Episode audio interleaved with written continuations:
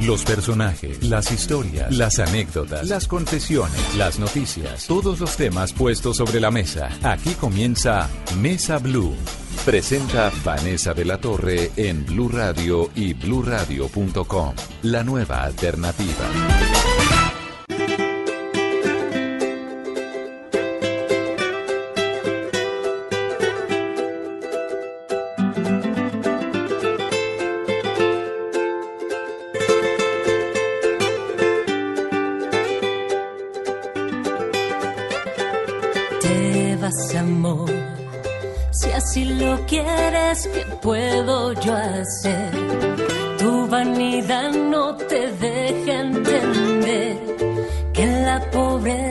Se sabe querer.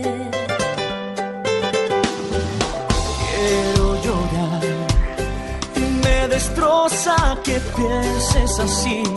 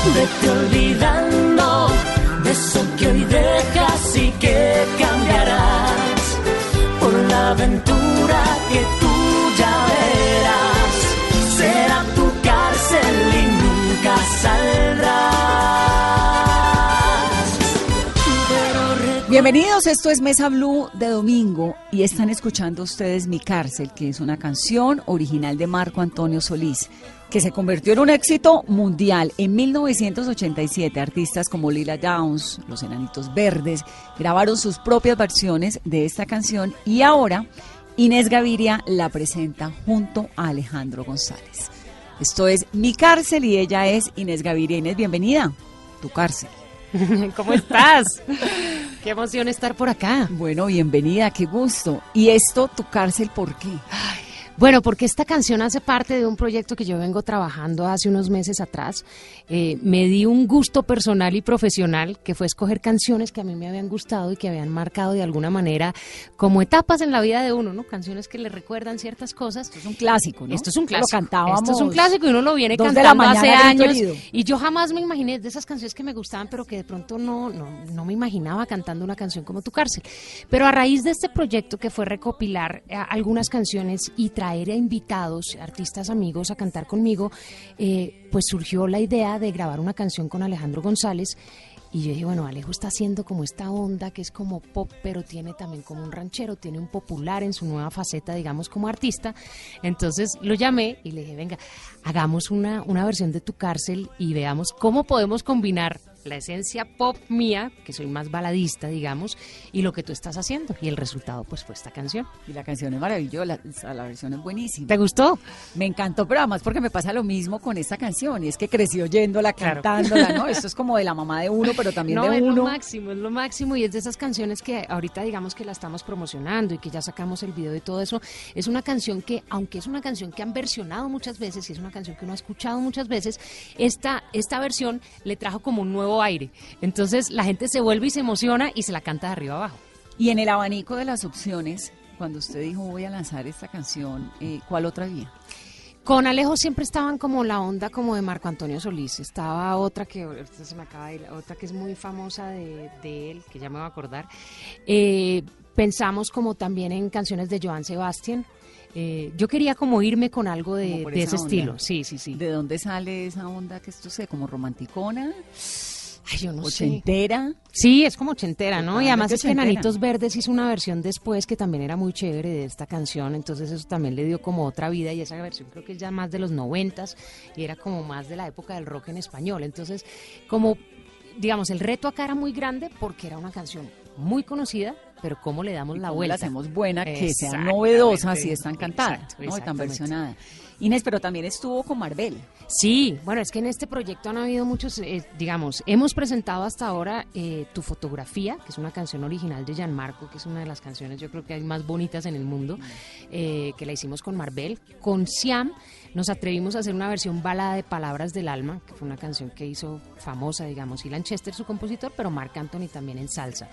Vienen otras sorpresas, vienen invitados como Santiago Cruz, viene Ilona, viene Carol Márquez, viene Samper, eh, Paula, Paula Arenas. Entonces, pues es un disco con muchas facetas y con mis canciones como consentiditas en con sus versiones. invitados de lujo. Sí, total. ¿Cuándo sale el disco?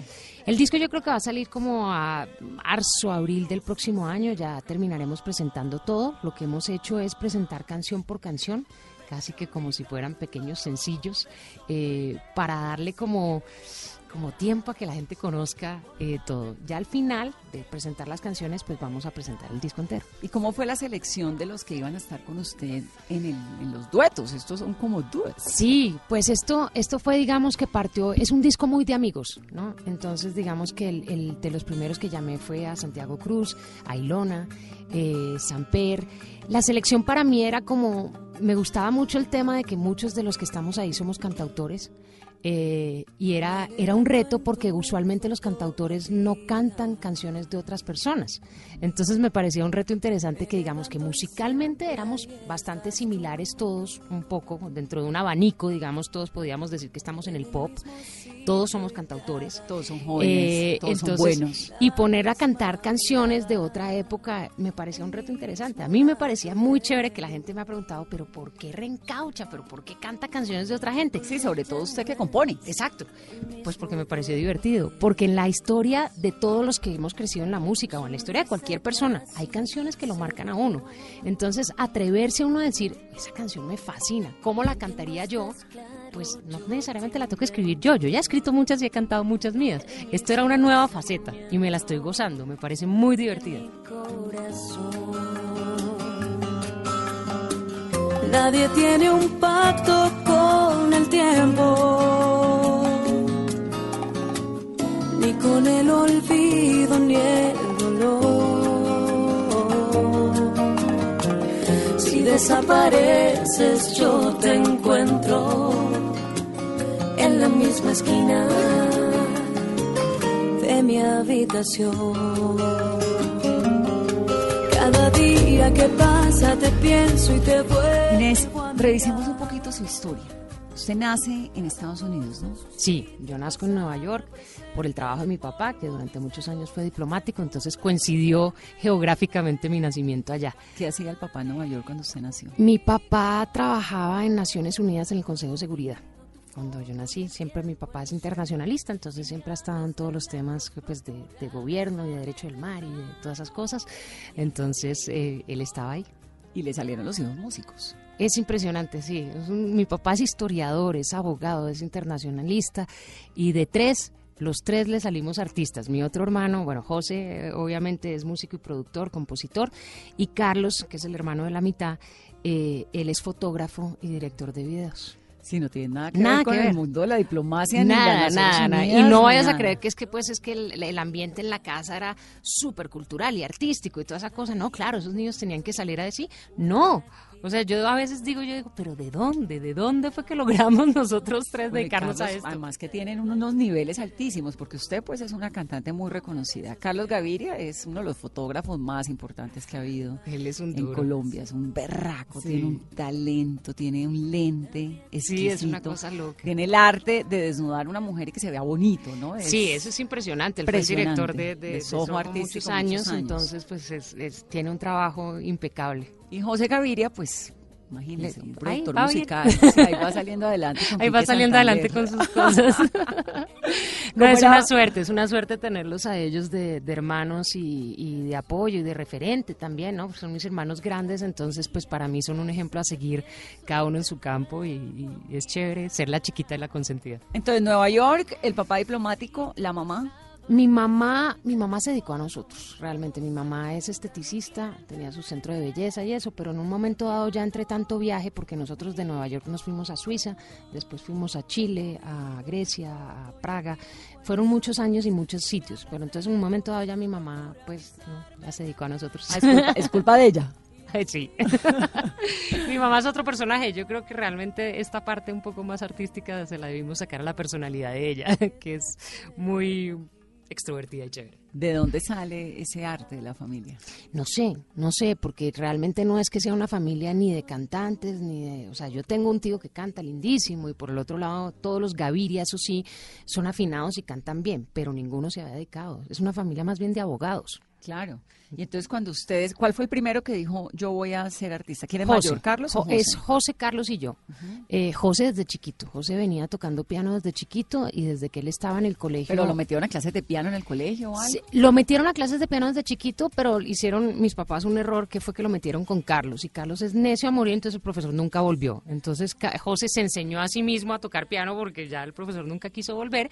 Pero José estudiaba, eh, estudió mucho tiempo también en el Helvecia, que es- musicalmente era muy bueno, entonces les enseñaron mucho desde chiquitos.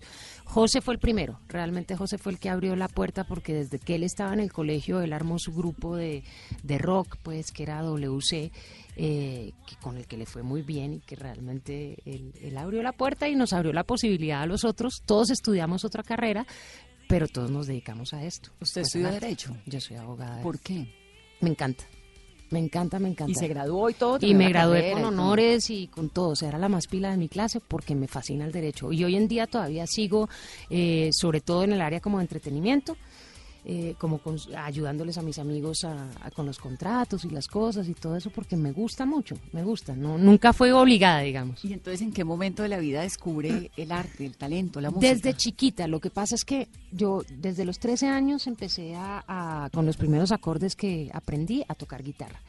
Y después, eh, cuando llegó la época de la universidad, yo pensé que iba a entrar a estudiar música y derecho en los Andes.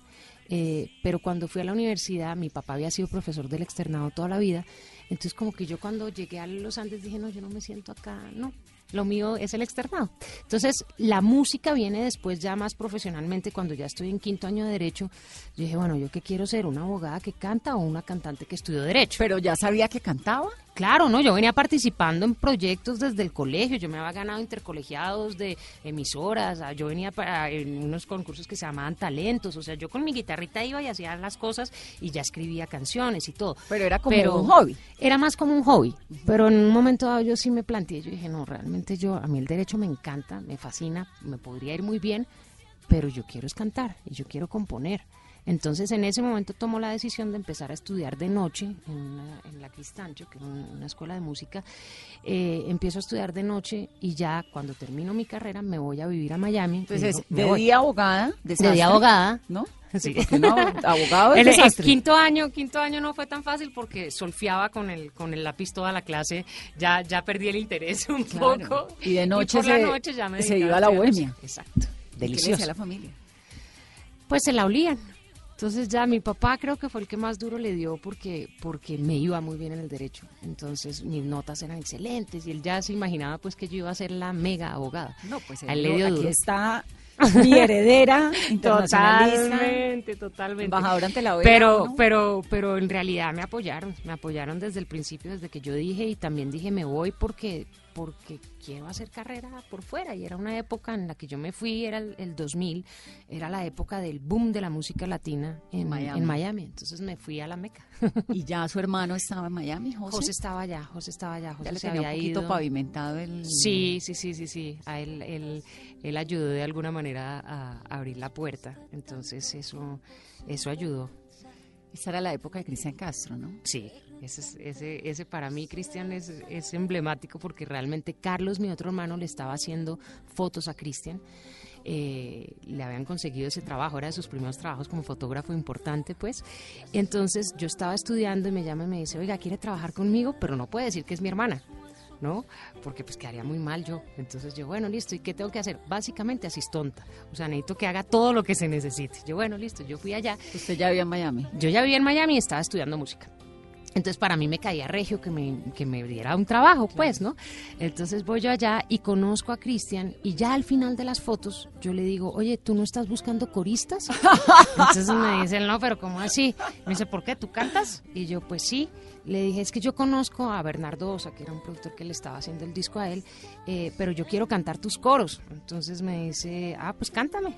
Entonces me canta Órale. órale, cántale. Y me dice, ah, pues sí, te voy a llamar. Y yo, ay, sí, cómo no. Pero yo nunca le dije que era hermana de Carlos. Nunca. Solo ¿Será le di la niña? referentes ¿Será la que era amiga de no sé quién. Y se- o sea, le nombré todo el equipo de trabajo de él. Entonces, ah, un día estoy yo en clase. ¿Y usted era y la niña que hacía las vueltas ahí? la Sí, asistente? claro, no, literalmente. Yo era la que llevaba la comida, arreglaba, hacía todo, porque yo estaba de asistente. Eh, entonces él consiguió, eh, preguntando, un día estaban ya en el estudio, estaban grabando Azul en ese momento. Y me, eso es como de película, pues. Y me llaman a mí al- al- al- a la universidad. Y me llama una amiga y me dice, Ine, te está buscando Cristian Castro. Y yo, ajá, bueno. y sí, él llegó y preguntó y dijo, oye, hay una niña de pelo chinito, como le dicen ellos al Crespo, eh, ¿por qué no me la llamas? Es amiga de ustedes, no sé qué. Lograron descifrar quién era, me llamaron y así fue que empecé. Y Y, me fui corriendo para el estudio. Venga, ¿a qué? Venga a grabar. Y llegué yo allá y estaban grabando Azul. O sea, ese fue mi primer, mi primera grabación en la vida profesional. Fueron los coros de Azul. Wow. Porque este amor es azul como el mar azul. Óyeme, pero ¿hiciste casting o algo? Nada, el la que cantada que le hiciste, de, venga, le canto un pedacito y ya. Exactamente. Pero por lo menos te sabes la canción, ¿o no? No, porque yo le canté otra cosa. O sea, yo le canté cualquier canción. Cuando tú llegas al estudio, muchas veces lo que hacen es que te pasan la letra y te dicen esto es lo que vamos a cantar. O sea, uno no conoce las canciones cuando va a- al estudio. Eso es una estudiadita ahí. Entonces te dicen, venga, esta es la letra, esta es la melodía, esta es la armonía, hágale. Y Bien pueda. Al ¿Cuál banquillo. canción fue la que le cantaste? Yo le canté una canción, no me acuerdo, era, o sea, me acuerdo que le canté, pero no me acuerdo la canción. Yo había hecho un demo para una campaña de, eh, era una época de un mundial en esa época y estaban queriendo que él cantara la canción oficial del mundial. Entonces en los demos había cantado yo. Entonces yo le canté un que. México 86. No, 2000, debe ser el 2000, ¿cu- ¿cada cuánto es que son? Cada 2002. 2002. Después de. México fue Estados Unidos y después Corea y Japón. Corea y Japón. Entonces, pues bueno, eso fue lo que le canté, eso me funcionó y eso me abrió las puertas a que por primera vez pues ya yo podía decir, no, venga, yo canté esos coros y me llamaba otra gente. Explícame un momento para los que no tenemos ni idea cómo funciona esta industria. Eso de, de- me llama un montón la atención esto de que yo llego a un estudio y me pasan una letra, una partitura o qué. ¿Y No, en- canta en el caso, uno- digamos, uno de los- tarareando. ¿cómo es? Sí, sí, sí. O sea, en el caso de, digamos, en el caso de los de los instrumentalistas y eso a veces es diferente porque puede que hayan partes escritas. Pero en el caso de los coristas, por lo general, es tú escuchas lo que está, la voz principal, a eso le sacas coros y empiezas y, y con el productor te pones a sacar las voces y repites y repites Y hay hasta un tiempito de ensayo y de aprendiz. Sí, pero poquito. Poquito, poquito. Eso es como, bueno, la canción es esta, no sé qué, la letra es esta, hágale. Ahora, ¿qué había pasado, Inés, para que te llamaran? Es decir, había una corista que no llegó. No. O el señor dijo, ay, me falta aquí una corista más. ¿Cuántas coristas eran? Éramos, fuimos en total cuatro en ese momento las coristas. Eh, si a él le dio, se acordó de mí. Dios es grande. Porque además, porque es que además Cristian Castro era Cristian Castro. Era ¿no? Cristian Castro. Claro, Sí, y sí, Azul sí. pues fue O sea, una de las canciones más sonadas más en América sonadas, Latina, es Billboard. una locura, era una locura. Entonces, pues no, yo creo que fue un poquito, pues yo creo que la vida siempre está en las carreras de uno, hay mucha perseverancia, mucho esfuerzo y momentos de suerte. Sí, pocos que toca aprovechar Exacto. profundamente. Exacto. Para mí eso fue abrir la puerta. Bueno, y al volver, más. También cantó con Diego Torres, también conoció a Quique Santander. ¿Cómo ha sido el trayecto, el recorrido de esta mujer, de esta abogada del externado que terminó convertida en una cantante que está lanzando esta canción, Sasa en su versión, que es de Marco Antonio Solís, interpretada por ella, por Inés Gaviria. Te vas, amor, si así lo quieres, ¿qué puedo yo hacer? Tu vanidad no te deja entender en la pobreza se sabe querer. Quiero llorar y me destroza que pienses así. Y más que ahora me quede sin ti, me duele lo que tú vas a sufrir. Pero recuerda, nada es perfecto y tú lo verás. Más de mil cosas mejores tendrás, pero un cariño sincero jamás.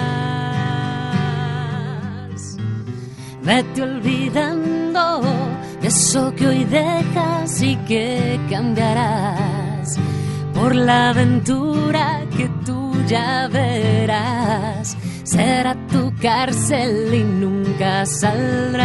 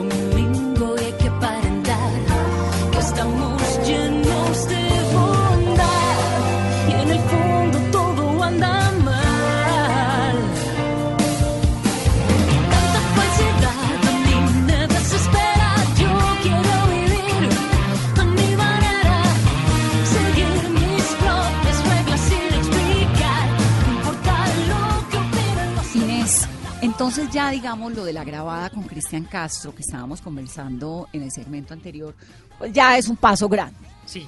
Pero ¿cómo era la vida en Miami? Porque en esa época Miami sí era la, la meca dorada de la música latinoamericana, pero también una plaza muy complicada, ¿o no? Pues De era una cosa, eh, era una cosa difícil que empecé a descubrir después, digamos. Yo, yo empiezo como corista, después empiezo a mostrar mis canciones para ver si me las grababa alguien. eh, ya como compositor. ya como compositora, si empiezo a tocar puertas en las disqueras que tenían las editoras, que son quienes manejan el catálogo de canciones, logro empezar a que me graben canciones. Y en una de esas reuniones, digamos que me invitan ya como compositora, a las, se hacen mucho campamentos de compositores, que reúnen compositores de todos lados, los mezclan y usted compone con este y este con otro. En, es- en uno de esos campamentos me, me descubre el dueño de una disquera y me firma. Entonces me firman ya con mi primer disco, que fue ¿Para qué? disco de ¿Para a mi manera para cantar? no, para como artista, porque yo ya estaba empezando a hacer mi disco. O sea, me conocen como compositora, pero me dicen, venga, ¿y usted no tiene un proyecto? Y yo sí, yo estoy haciendo mi disco. Entonces me firman como artista para sacar mi primer disco. Entonces ahí empiezo a descubrir Ya, una eso cosa... tiene que ser pues también Una locura. Una locura. Una ¿Cuántos locura. tenía? Pero ahí tenía 28 años. Eso fue en el 2006. y el derecho chao. Sí, ya, no, yo ya llevaba cinco años estudiando, ya me había dedicado a la música, ya llevaba haciendo carrera como compositora, corista, o sea, tratando de encontrar la vuelta hasta que me descubre esta gente y me, y me quiere firmar. Entonces me firman ellos, pero empiezo a ver una cosa curiosa de Miami, que siendo una ciudad que tenía tantos músicos, todo el mundo vivía ahí, todos los productores, todo, era una ciudad que no era una plaza para uno darse a conocer. ¿Por qué? Porque no había música en vivo, porque por Miami lo que pasaba era, haz de cuenta, la prensa de todos lados, estaban las grandes cadenas que distribuían, digamos, como era una ciudad para hacer prensa y era una ciudad en la que los artistas vivían porque se les facilitaba ir a Latinoamérica. Sí. Pero no era una ciudad con cultura musical adentro. No había Entonces, conciertos, No había bares conciertos, no había cosas. nada de eso. Entonces era una cosa difícil. Entonces ahí es cuando yo tomo la decisión de que el disco, aunque había salido en Estados Unidos, pues empiezo a hacer carreras acá en Colombia. Y me regreso pues para acá. ¿Y en qué rato. momento? ¿Eso es en qué año? Eh, realmente regresarme, regresarme a vivir, regresé hace cinco años, pero es- eso estamos hablando en el 2006. Con este primer disco me pasa una cosa muy chévere. El primer disco que sale mío, eh, que se llama A Mi Manera, me nominan a los Grammys como Mejor Nueva Artista. Tiene dos nominaciones. Sí, ¿no? y como mejor álbum vocal pop femenino. Entonces, eso me abrió las puertas como para empezar a ver qué. Lo que me pasó fue que la disquera se quebró y entonces quedé yo con mi proyecto. Entonces empiezo yo a hacer carrera regresándome a Colombia en el 2006, 2007, pero yo seguía viviendo en Estados Unidos. Pero empiezo a buscar puertas acá y decir, venga, yo soy colombiana, o sea, yo hi- hice mi disco allá porque la gente no entendía que yo era colombiana. Entonces era, pues este hablado no me habla. años- Tantos años lejos, ¿no? Exacto, exacto. Entonces, pues fue eh, armar carrera, digamos, y pues construir carrera, perdón, y, y empezar a tocar puertas y decir, bueno, venga, yo, yo canto, yo Y hago en esto. su tierra la abrazaron y bienvenida. Sí, afortunadamente sí. Fueron unos, son años muy chéveres. Después de ese disco vino otro disco de estudio eh, que se llamaba Tantas Cosas. Eh, con ese disco logramos hacer muchas cosas. Logramos llevar el disco a España, a Ecuador. eh, acá en Colombia también sonó muy bien. Y después viene una etapa en la que yo me retiro. O sea, yo me, yo me divorcié en, en- en el 2009 y me Se quedé viviendo Del marido. me quedé divorcié del marido, manager, eh, etcétera. Entonces se Ah, ¿es viene una etapa, sí, entonces viene una etapa en la que se paraliza el proyecto. O sea, yo digo, no, yo creo que un poco como el golpe emocional o yo no sé, el pues cambio de vida tan ser- grande. Tiene que ser duro uno Entonces, trabajar con el marido, Exacto, ¿no? exactamente. Entonces yo tomé la decisión de quedarme a vivir en Los Ángeles y me quedé allá muchos años escribiendo para otra gente. ¿Por qué en Los Ángeles? Me agarró ¿Qué allá el momen- ¿En divorcio. qué momento salta de Miami a Los Ángeles? Es, es una cosa muy curiosa porque realmente yo iba a Los Ángeles a hacer un show. eh, y hice el show y después del show viene esa conversación de es que lo que pasa es que tú, yo, no sé qué. Y entonces yo dije, no, pues yo a qué me devuelvo a Miami, ni a Bogotá, ni a nada, yo me quedo acá. Me quedé con una maleta viviendo en una ciudad nueva. Entonces, es una nómada guerrerísima. sí, sí, ya se me ha quitado un poquito, la verdad. Bueno, Uno también se es que los años lo calman a uno un poquito, sí, sí. ¿no? Pero en su momento sí, y, y yo creo que digamos que como yo por la música como que siento que no, claro, hay cosas que lo apabullan a uno y hay cosas que son más grandes que uno muchas veces, pero yo creo que digamos mi gran satisfacción por lo menos en la música es que yo me le he medido a todo, a aprender lo que haya que aprender, a hacer lo que haya que hacer y a no dejarme amedrentar por la situación, ¿sí me entiendes? Si, si lo que me traía la vida en ese era momento, pues la verdad, me cogió sin plata, sin, sin casa, sin nada en Los Ángeles, yo dije, pues acá me guerreo y me quedé. ¿Y hasta que logré. En Los Ángeles fueron dos años y medio, después me mudé a San Diego un rato a hacer otro proyecto en el que me dediqué mucho tiempo, que fue un proyecto para niños que hice, eh, eh, que ya ahí me dediqué a pro- producir y a componer, etcétera. Entonces fueron casi cuatro años en California hasta que regresé a Colombia. Colombia, a ahí sí me regresé a. Colombia. Y ahora ya está aquí echando raíces. Claro, no. Descubrí otra cosa que es que a veces yo creo que los que nos vamos a buscar camino en otros lados, muchas veces uno se acomoda y dice, no, yo no creo que vuelva. ¿no? Como que el que se va, por lo general, su plan es quedarse por fuera. Y yo descubrí una cosa muy bonita realmente cuando volví a Colombia y era que llevaba muchos años sin sentir ese sentimiento de casa, ¿no? Esta es mi casa, yo soy de acá. Pues es que fíjate lo que decía Celia Cruz, que además tiene esta canción divina, que siempre seré extranjera. Claro. Porque uno no importa cuando Sí. no estás, en- yo viví también muchísimos años por fuera de Colombia y esa sensación, como ese saudade que hablan los, Sí, los sí, sí. brasileros, es una nostalgia del pueblo donde uno es, de la casa donde uno es y el chontaduro Total. que se puede comer por la. Total, total. Y la familia es impresionante como, como jala. Eh, el hecho de estar cerca de, de- de mis papás, de, de mis sobrinos, de todo. O sea, realmente eso Ahora, ha- Bogotá un poco en comparación con lo que comentábamos de Miami más eh, hace unos momentos, es una ciudad que tiene ese espacio del arte en vivo, ¿no? que hoy en día lo tiene. Lo tiene. Que hoy en día lo tiene. Y eso, eso también ha sido una una gran, una gran satisfacción porque yo regresé a una Colombia muy diferente, una Colombia en que durante tantos años, digamos, eh, somos unos exportadores de música tremendos, unos productores de música tremendos.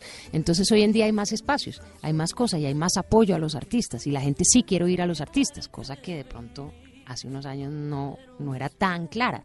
Entonces, regresar a este momento me parece muy chévere, eh, porque pues, me parece como que lindo que mi propio país sea el que me dé tantas oportunidades de, de vivir, de trabajar, de hacer lo que me gusta. Cuénteme de Diego Torres. Bueno, Diego Torres fue una, una, mm, él estaba con Color Esperanza eh, y eran los MTV, eran los MTV latinos que se hacían en Miami. Entonces me llamaron a hacer los coros, hicimos los coros de la presentación de él en vivo, que ¿De hizo como canción? dos o tres canciones, sí. Que también fue Emblemática morir. emblemática. Sí, eso fue otro hit así muy grande. Esa canción también era producida por el equipo de Quique Santander, entonces como esa era la gente como a la que yo había logrado llegar por el conocido, el conocido, el conocido, entonces era, eh, era la gente como con la que de alguna manera había hecho casting para que cuando necesitaran a alguien me llamaran. Entonces quedé en esa selección. Debe ser complicado ese mundo de la industria de la música, ¿o no? Sí, es, tiene su tiene su bailado, tiene sus tiene su Pues creo que en todas las profesiones todo, es difícil, exactamente, ¿no? exactamente. Pero esto, pues es que hay tanto talento y gente tan Sí. carismática. Y hay, hay muchas cosas, la competencia es dura, digamos, eso lo, lo aprendí sobre todo en ciudades como Los Ángeles, o sea, Los Ángeles Y sí todo el que es mundo una está dura. persiguiendo los sueños. Sí, sí, sí, sí, totalmente. Pero también en el camino uno encuentra, pues, como su parche, ¿no? Uno encuentra como con quién, con quién simpatizo, con quién eh, tengo más química, etcétera, y uno va creando sus propios grupos y, y de ahí a poquitos se va creando como ciertos compañerismos que lo ayudan a uno a salir adelante. Y además ese mundo de la música, de la composición, que es lo suyo, pues su fortaleza es componer, obviamente cantar también, pero tiene unas letras preciosas.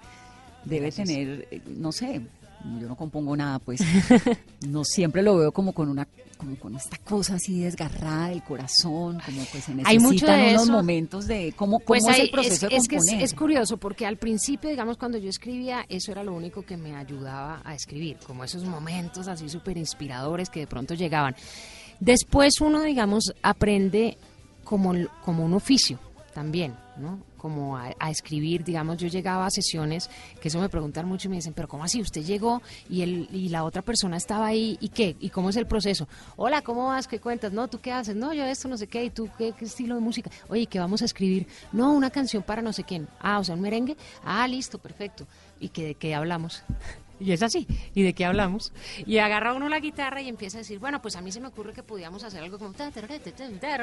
¿No? Y de ahí sale. como una tarea. Es como una tarea, es como una tarea. Hay tareas que salen mejor hechas, hay veces que el otro o uno viene más inspirado o tiene una historia Pero no que se contar. necesita como esta cosa No, no, no, esa melancólica aura, que pues, me sí, ese que la hoja en blanco y No, no, hay canciones que nacen así y son lindísimas, pero también hay canciones que han nacido como si tú y yo tuviéramos que hacer una presentación para un cliente y decir, venga, tenemos que vender este proyecto y no sé Y qué. listo. Y sí, re- la realidad es esa. ¿Y qué pasa si uno no tiene inspiración? Tenaz, tenaz porque a veces hay sesiones que uno sale como, eh, no me fue tan bien. Pero es que la inspiración es como que llegó, Sí, ¿no? pero la inspiración es que eso fue lo que aprendí realmente, que la inspiración hay que buscarla, no hay que esperar a que le llegue. O sea, entre más uno compone, más fácil se vuelve cada vez componer. Porque tú agarras como ciertas cosas, o sea, es como, claro, entre más presentas, más se te, más se te facilita, o sea, ya, ya sabes la vuelta por dónde va. Es lo mismo con las canciones. Te quiero la mitad. Me cuesta perdonarte de tanto llorar. No, no puedo darte más. Tu amor es tan cobarde que te quiero solo la mitad.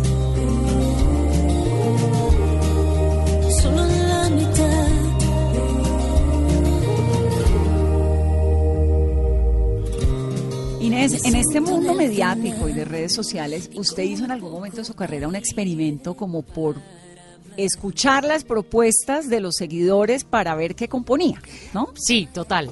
Es que, es que lo que pasa es que llegó un momento que cuando yo regresé a Colombia ya tomé la decisión de volver a cantar y de decir, bueno, ¿cuál va a ser mi proyecto?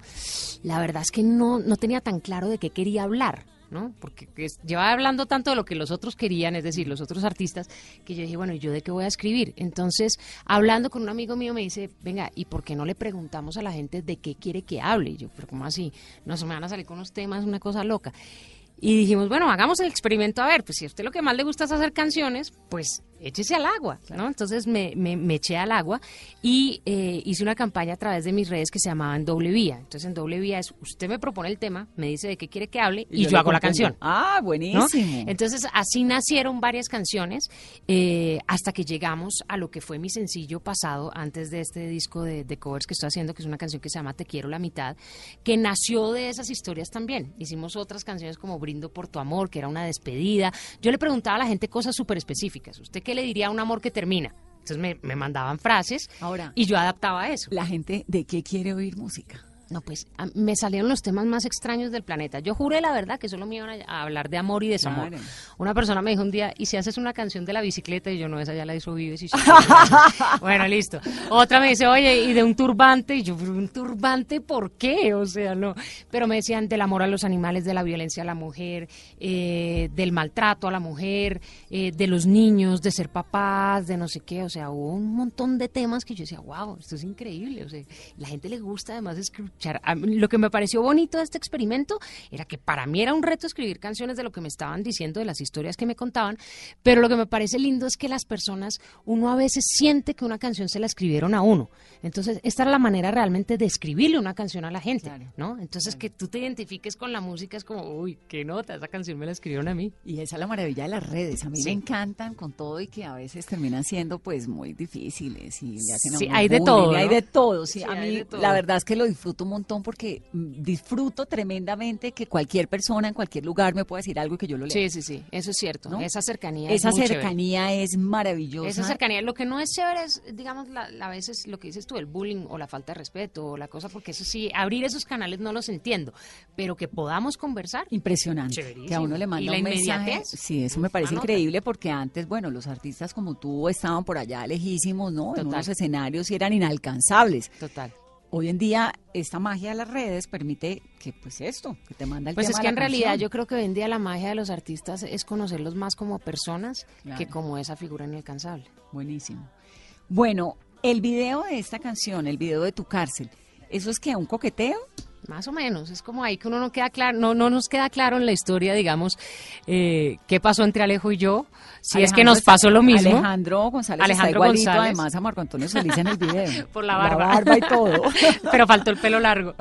Eh, digamos que el video, lo que queríamos con el video era, esta es una canción muy alegre, digamos, mi música es más de baladas y esta quería yo como que, es un- que se notara, digamos, que teníamos una historia, que nos estábamos como echando algún vainazo, como te duele lo que vas a sufrir, etcétera, pero no es claro si es que él y yo tenemos una historia o es una historia que nos pasó a los dos. Y en medio de eso, digamos, estamos con, con- mi banda eh, metidos en, en- un sitio espectacular acá en Bogotá, la Chechería de Mente, que es bacanísimo el lugar y nos daba todo ese ambiente como de rumba. Entonces es un sitio muy colombiano para una canción muy mexicana, porque si se fijan en el video, por ejemplo, hay un afiche de Gaitán espectacular por allá atrás. Es un sitio muy particular. Entonces le metimos un poco de rumba con toque colombiano a esta canción tan mexicana. ¿Cómo se diseña el video de una canción? Uf, digamos, yo tengo una muy buena compañera en, en todo este proceso, que es la directora de los, de los videos, que se llama Lupi Herrera.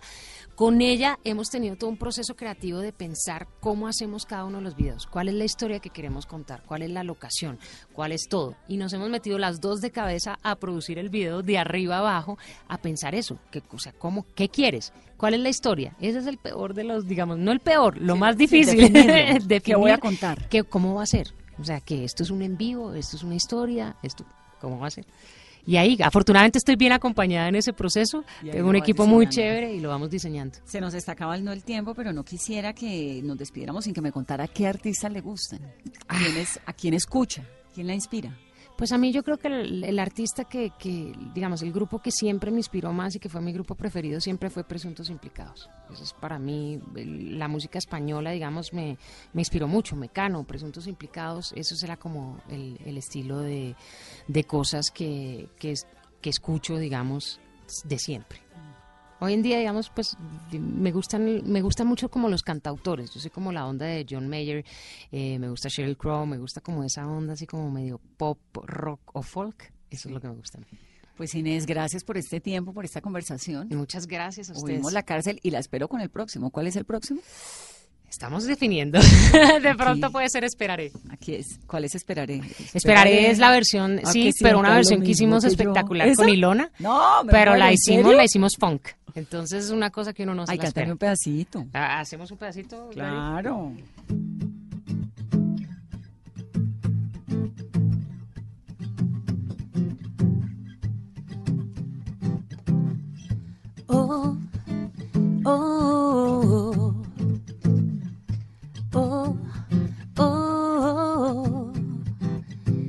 Esperaré a que sientas lo mismo que yo, a que la luna la mires del mismo color.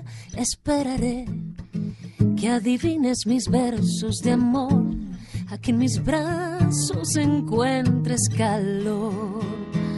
Esperaré a que vayas por donde yo voy, a que tu alma me des como yo te la doy. Esperaré a que aprendas de noche a soñar, a que de pronto me quieras besar.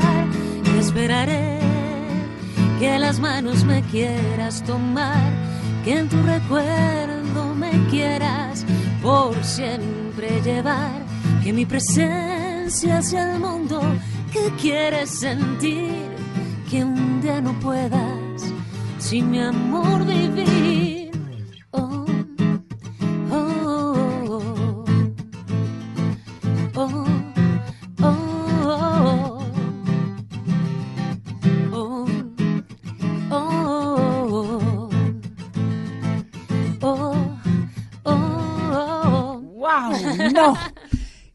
belleza! Pues aquí esperaré. Inés. Esperaremos volvernos a ver para poderles Volvernos presentar pronto. estas, estas canciones. Inés, es un gusto escucharla, eh, llenarnos, impregnarnos un poquito de esa onda tan positiva suya. ¡Qué felicidad! Gracias por estar aquí en Mesa Blue. Soy Vanessa de la Torre, hoy es domingo. Sigan descansando y escuchando música. Nos vemos mañana a las 8 de la noche. Dame tan solo un momento más y te diré lo que guardo por ti. Un corazón que de tanto esperar ya no quiere volver a latir. Quiéreme así como te quiero yo, a toda hora y sin reservas atadas. Dime que no para morir de una vez, como se muere en la ausencia del agua. Y eso es amor. Palabras del alma Se despiertan